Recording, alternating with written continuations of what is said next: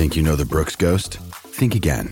Introducing the all new, better than ever Ghost 16. Now with nitrogen infused cushioning for lightweight, supreme softness that feels good every step, every street, every single day. So go ahead, take your daily joyride in the all new nitrogen infused Ghost 16. It'll turn your everyday miles into everyday endorphins. Let's run there. Head to brooksrunning.com to learn more. 这是一张拍摄于二零二二年八月的相片。塞西利亚兴奋且幸福地在网上分享了她。她与男友塞纳在两个月后登记结婚，但仅四天后，他们进入了离婚流程。塞西利亚的娘家人非常惊讶，因为他们从未听说，也丝毫没有察觉出他们有婚变的前兆。不但如此，这一对新人还住在一起，他们甚至也已经向所有的亲朋好友们发送了结婚请帖。但婚礼被延期，娘家人仅知道是因为筹办的太仓促，双方都不满意当下的婚庆安排。几天后，塞西利亚提出她要和塞纳出城旅游。二零二三年的六月一日，他们出发了。然而这一去，两个人都再也没有回家。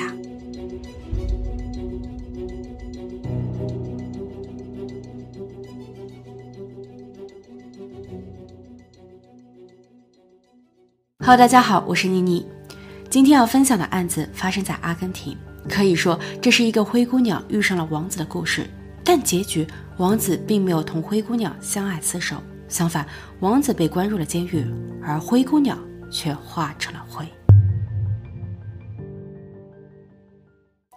灰姑娘名叫塞西利亚，一九九五年出生，母亲视她为珍宝，因为母亲本就受精困难，好不容易怀上后又胎位不正，最后在六个月时。母亲早产下了灰姑娘塞西利亚，但塞西利亚的父亲并没有因此珍惜这个女儿，或者说这一位父亲更爱她的酒精和违禁品，他宁愿多喝上两口，也不愿意搭理或哄哄女儿。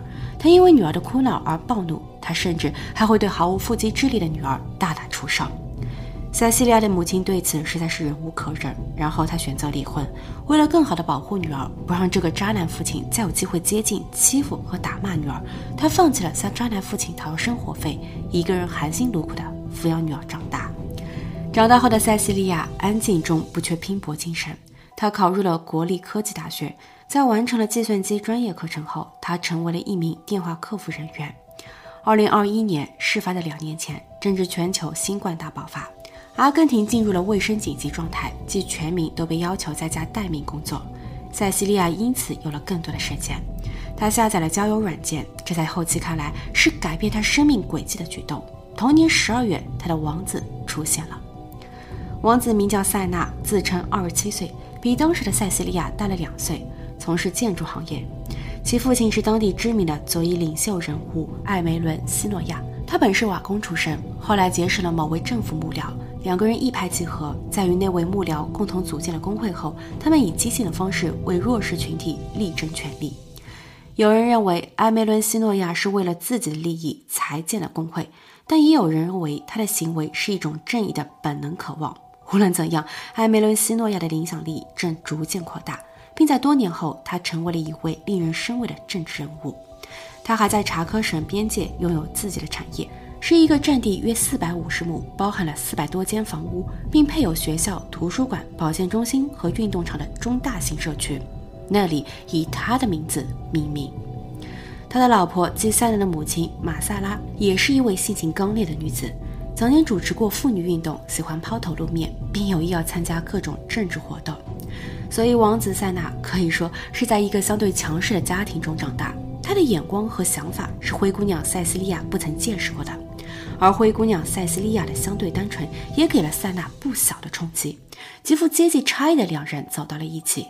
塞西利亚在自己的个人社交主页上命名并称呼了自己的男友塞纳为 My King。二零二二年八月，在塞西利亚跟着塞纳郊游时，塞纳单膝下跪，从一个天鹅绒盒子里取出了一枚戒指，向女友求婚。塞西利亚非常惊讶，也很开心。即便自己的母亲曾提醒说：“你的这位王子高高在上，你们之间的差异太大了。”但塞西利亚还是认为他可以做到。他真的做到了，起码现在他爱王子，王子也爱他。同年的十月二十四日，这对新人来到了公证处申领结婚证。塞西利亚笑容满面，她身着符合当地传统的蓝色大衣，示意幸运。她的娘家人和关系最为密切的朋友们也都悉数到场，他们甚至还带来了塞西利亚养的宠物犬。所有人都围着这一对新人热闹欢庆，但王子塞纳的身边无一人簇拥。新娘以疫情还没有彻底结束，新郎一家暂不方便出门为由，为孤单的王子打了圆场。然后这一对新婚燕尔甜蜜地度他们婚后的日子。考虑到经济压力，他们并没有购买新房，暂时居住在了塞西利亚的姑母家。姑母对他们很热心，却不啰嗦，给足了年轻人时间和空间。哪怕他发现了一些问题，简而言之，就是塞西利亚很勤劳、很干净。她总是把自己的卧房收拾得一尘不染。但新郎，他连自己的个人卫生，包括洗澡的频率等，都还需要经由塞西利亚的提醒后才勉强去做。除此之外，年长两岁的塞纳根本就不会烧饭做菜，塞西利亚需要在每天下班后为其准备。但塞西利亚仍是乐意的。他还几乎每隔两天就更换一份菜单，换着花样伺候王子。王子的胃口好，在塞西利亚看来是认可，是爱的表现。塞西利亚也会很自觉地在王子吃完饭后清理餐具。十一月，塞西利亚更换了工作，去了医院。看似的专业不对口，却是丈夫塞纳的安排。塞纳说，他心疼老婆为生计而忙碌，所以他特意请了自己的妈妈帮忙。在爸妈投资并有话语权的某一家医院找了一份工作，这样一来也好促进一下婆媳关系。塞西利亚并不好拒绝，而事实上新工作并不顺心。塞西利亚有一种被监视和操纵的感觉，没两天后她便提出了离职。也刚好在此时，她的例假延期了。她以为是自己怀上了宝宝，所以全家人的注意力都转移到了她的肚子上，工作的不愉快和不满意都被忽视。但后来，塞西利亚的怀孕是个乌龙。塞西利亚很难过，丈夫塞纳在此时提出一起开一家能够带着宠物就餐的饭店，因为他对餐饮很感兴趣。他觉得塞西利亚的手艺很棒，而且塞西利亚也喜欢动物，尤其是狗狗。他在婚前曾一度养了七条狗。塞西利亚在听到这一建议后非常兴奋。当塞纳保证启动资金不是问题后，冲劲十足的塞西利亚也立马行动了起来。在这一年的年底，他们的餐馆开张了。他们打着宠物友好的旗帜，很多客人都会带着猫猫狗狗来这里小坐。塞西利亚是忙得不亦乐乎。丈夫塞纳虽然不经常到店里去，却也会关心着店内的大小事宜。他也总会在下班时接老婆回姑妈家。很快到了二零二三年元旦，小两口的日子在亲朋好友们看来仍是超甜蜜的。但其实小两口心照不宣。他们此刻的关系已经变得非常微妙了。其实早在二零二二年十月二十八日，也就是他们刚领完结婚证的四天后，他们就已经进入到了离婚程序。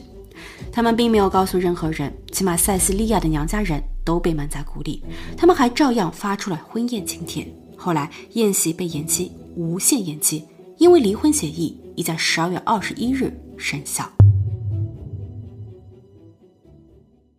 二零二三年三月，宠物餐馆关门了。他们对外的说法是生意不好。四月时，他被成功出售。作为老板的塞纳签署了转让协议，售价约合一千五百美元。随后被悉数打到了老板娘塞西利亚的账户中。塞西利亚的娘家人对此充满疑惑。塞西利亚只是回复说：“你们看不到实际账目，很多事情你们都不清楚。”随后，塞西利亚用这一笔钱购买了车，并在塞纳的建议下又开了一家健身房。据说还有不少的投资商为他们出资，但直到后来事发时，健身房的项目是这样的。而在此期间，差不多是二零二三年的五月底，塞纳告诉塞西利亚说，他的母亲为他俩重新安排了一份工作，工作地在乌斯怀亚，距离他们现生活的查科省大约三千九百公里。虽然很远，但工作隶属于政府部门，工资高，事情少。据说开给他们的工资已是普通公民月收入的三倍以上，可以说是诱惑满满。塞纳建议可以先去旅游一回，喜欢了便留下。塞西利亚对此也认同，所以在告知了娘家人出行安排后，她便同塞纳踏上了旅途。当然，他也踏进了永远逃不出的圈套。二零二三年六月一日周四，塞西利亚在姑妈家收拾行李。姑妈为其准备了一个黑色的行李箱，姑妈一边帮忙打包，一边碎碎叨叨，让塞西利亚在外一定要注意安全。塞西利亚笑而不语。此时，塞西利亚的王子塞纳正和富家的亲戚在一起。当他坐着家庭司机开着的白色丰田面包车返回到姑妈家时，已是晚上的十一点了。姑妈看着塞纳帮着塞西利亚把黑色的行李箱搬上车，而塞纳他自己的行李却只是一个很小的红色背包时，姑妈疑惑嘀咕说：“你这个行李也太少了吧？”塞纳在听后看似有些紧张，但却也是很有条理的回答说：“姑妈，轻装上阵，好便于我们旅游呀。”我们可以在路上再买一些的。等一下，我们要先开三个小时的车到科连特斯，然后明天在那儿坐飞机飞布什。我们会在布什旅游数日，并添加补给。等一切就绪后，再飞到目的地乌斯怀亚。姑妈连忙说：“夜间行车啊，那可得慢些了。”塞纳让他放心，因为他的家庭司机车技很稳。就这样，塞纳的车消失在了夜幕中。当天夜里，塞纳、塞西利亚还有司机借住在了汽车旅馆。塞西利亚对于次日的坐飞机很紧张，他通过短信问好友飞机飞得稳不稳。他还用谷歌搜查了登机注意事项，在上飞机时手提箱里能带什么等等。稍晚些时候，他又查了有关于第一站布什的景点和美食，在哪里可以买到巧克力，在哪里可以喝到最好的咖啡等。六月二日，大约是下午的一点三十分，塞西利亚的姐姐收到了他的短信。他问姐姐坐飞机可安全，然后在其后的两天时间里，该手机一直与娘家人保持联络，聊天内容包括但不仅限于讨论他们的婚房要买在哪儿的。这看似很寻常的聊天，却让娘家人总觉得哪里不对，却又说不上来。然后在六月四日的深夜，有两位自称是特工的陌生人突然敲响了塞西利亚母亲家的家门，他们说塞西利亚出事了。母亲很惊讶，不确定事情的原委，想要询问更多时，那两个陌生人却不再多说，转身就走。惊慌的母亲尝试联络女儿，她问女儿为什么只用短信进行交流，对方说手机的摄像头坏了。母亲回复说：“那行，发一段语音过来吧。”对方发了，但内容却是驴头不对马嘴。塞西利亚的表姐立马发现那是塞西利亚以前的聊天语音，而当娘家人回拨塞西利亚的手机时，手机却突然被关闭。娘家人转而拨通了女婿塞纳的电话，塞纳的回答支支吾吾。当娘家人讨要他们的近期相片，哪怕是当下拍一张街景也好时，塞纳语出惊人。他说：“塞西利亚没有同我在一起，他在哪里？”塞纳说：“他也不清楚，因为当两人抵达布什时，他们吵了一架。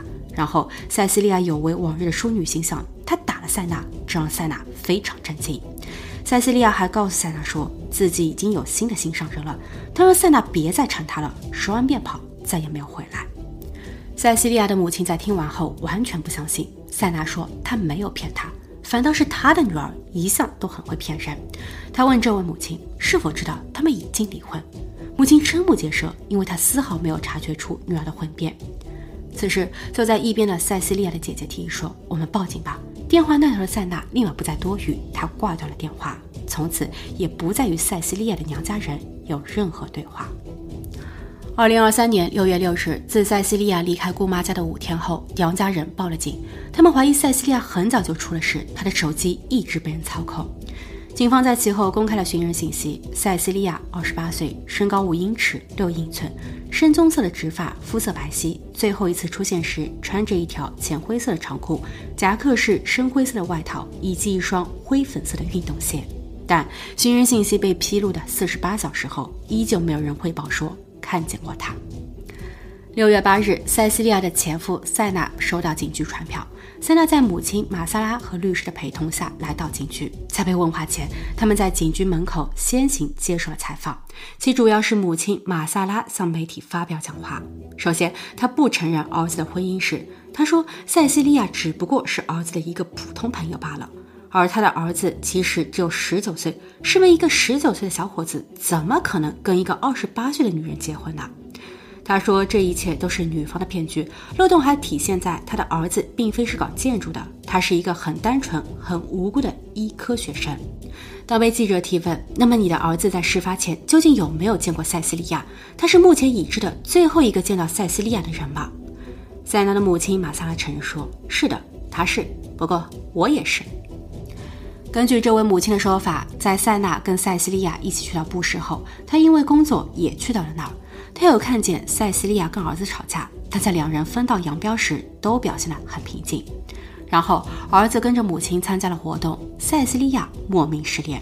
他们认为塞西利亚的出事是被安排好的，因为在六月十八日，即本次采访的十天后，塞纳的父亲将有一场议员的初选活动。不希望他当选的人肯定动了歪脑子，而马萨拉他自己也想要参与其后的市长竞选，所以是反对他们的政治人物，不希望无辜的塞西利亚陷入困境趟浑水。啊，这一个说法，即失踪案已经升级到了政治斗争的层面，引发了轩然大波。塞西利亚的娘家人表示，活要见人，死要见尸，不管怎样，是塞纳带走了塞西利亚。此时，塞纳的富家人以及支持塞纳父亲的人开始抗议，说塞纳的一家也是受害者。警方不可以单单只调查塞纳，他们也需要把塞西利亚的全家查个底朝天。不仅如此，当塞纳被警员审问时，部分媒体记者被塞纳家族的拥护者要求停止录播，有不听话的，他们便上去抢夺摄像机，摧毁录像带。他们甚至还对记者大打出手。不过，这也激怒了其他民众。然后各方开始争吵推搡，场面一度混乱，还包括有警察遭到袭击。六月九日，人权与性别平等秘书处代表塞西利亚的母亲对该案向检察院提起诉讼，他们认为塞纳一家的嫌疑很大。塞西利亚的姑妈作证说，其实塞纳的富家人，尤其是塞纳的母亲，从来都不认可塞西利亚。当这一对小夫妻住在他家时，有好多次，塞纳的母亲会来电命令儿子回家。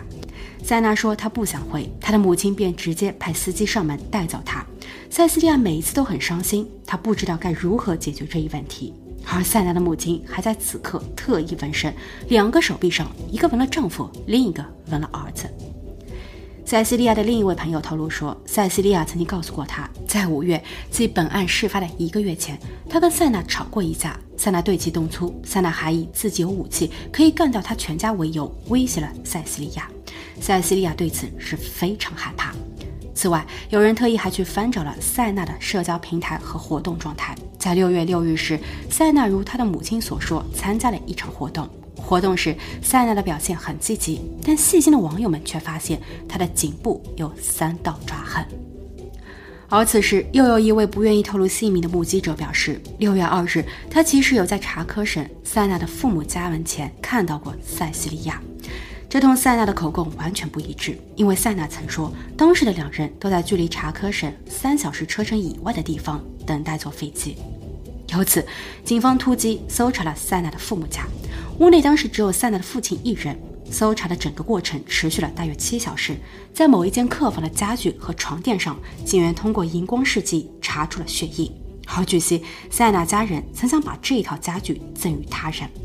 警方还发现了一个已经被烧毁的钱包和背包，一把可疑的屠刀，一小捆炸药，还有五百多万比索，相当于两万多美元的现金。